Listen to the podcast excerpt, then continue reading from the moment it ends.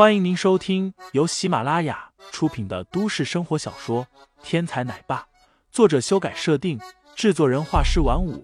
感兴趣的听众老爷们，赏个三连，点亮我的关注，点亮你的夜空。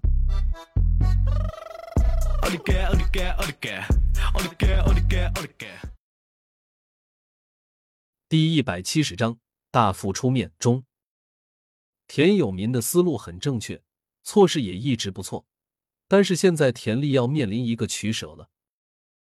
严家是武术世家，但是林飞身后的韩家也是。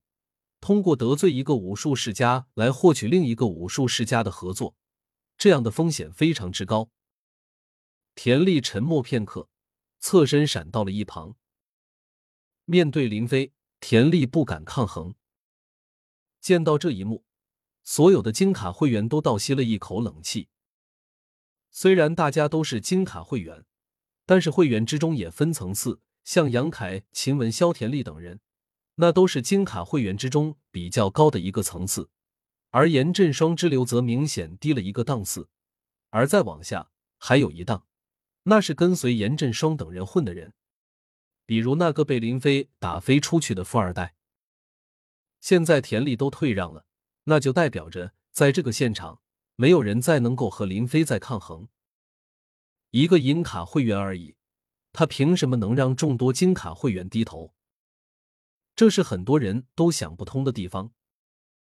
但是无论是不是想得通，这一刻严振双已经无处躲藏了。时间到了，该你选择了。林飞双目直视严振双，冷冷的说道：“林飞，与我严家为敌。”你会后悔的，严振双满心不甘，只能发出最后的威胁。林飞微笑，看了你是选择了被我抓出去啊。林飞上前迈步走向了严振双。这一刻，严振双像是见了鬼一样，支撑到了现在，他的精神终于崩溃，他大哭道：“你别过来，我认错，我道歉，我知道错了。”其实到了现在，严振双是不是道歉已经意义不大，因为他现在的这副神态已经让他颜面尽失了。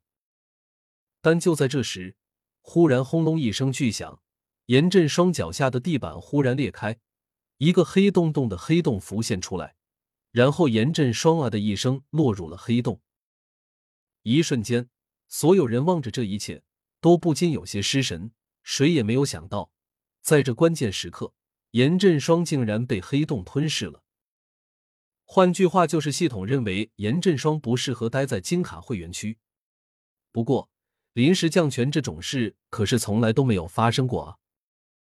只有林飞眉头微微一皱，瞬间明白了到底是怎么回事。林飞只是一个银卡会员，越权进入金卡区域已经是惹人注目了。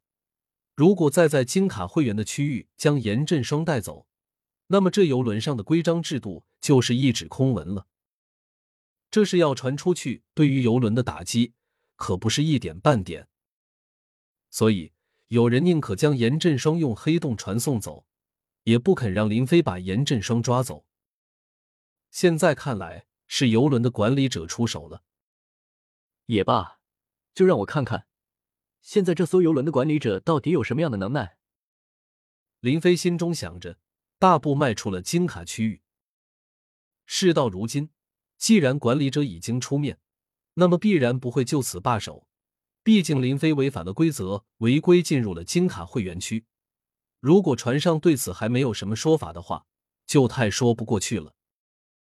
林飞所料的一点都没有错，在操控员几次对林飞下手，想要打开林飞脚下的黑洞的时候，游轮上的大副终于发现。这船上的操作系统对于林飞似乎是免疫的。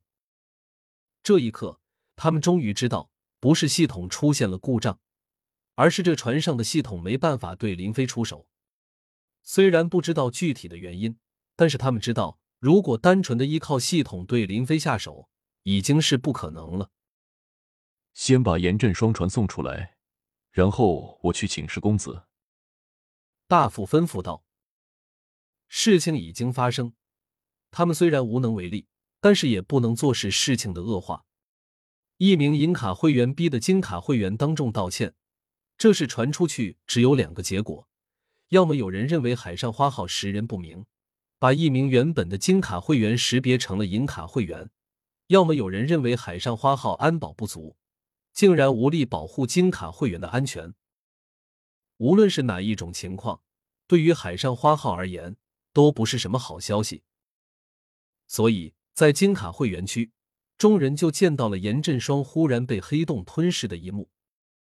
而此时，大副已经来到了吕小树的房间，在这里纱帐垂落，从外面看去，只能看到两个模糊的人影互相依偎，背靠在床铺的靠背上。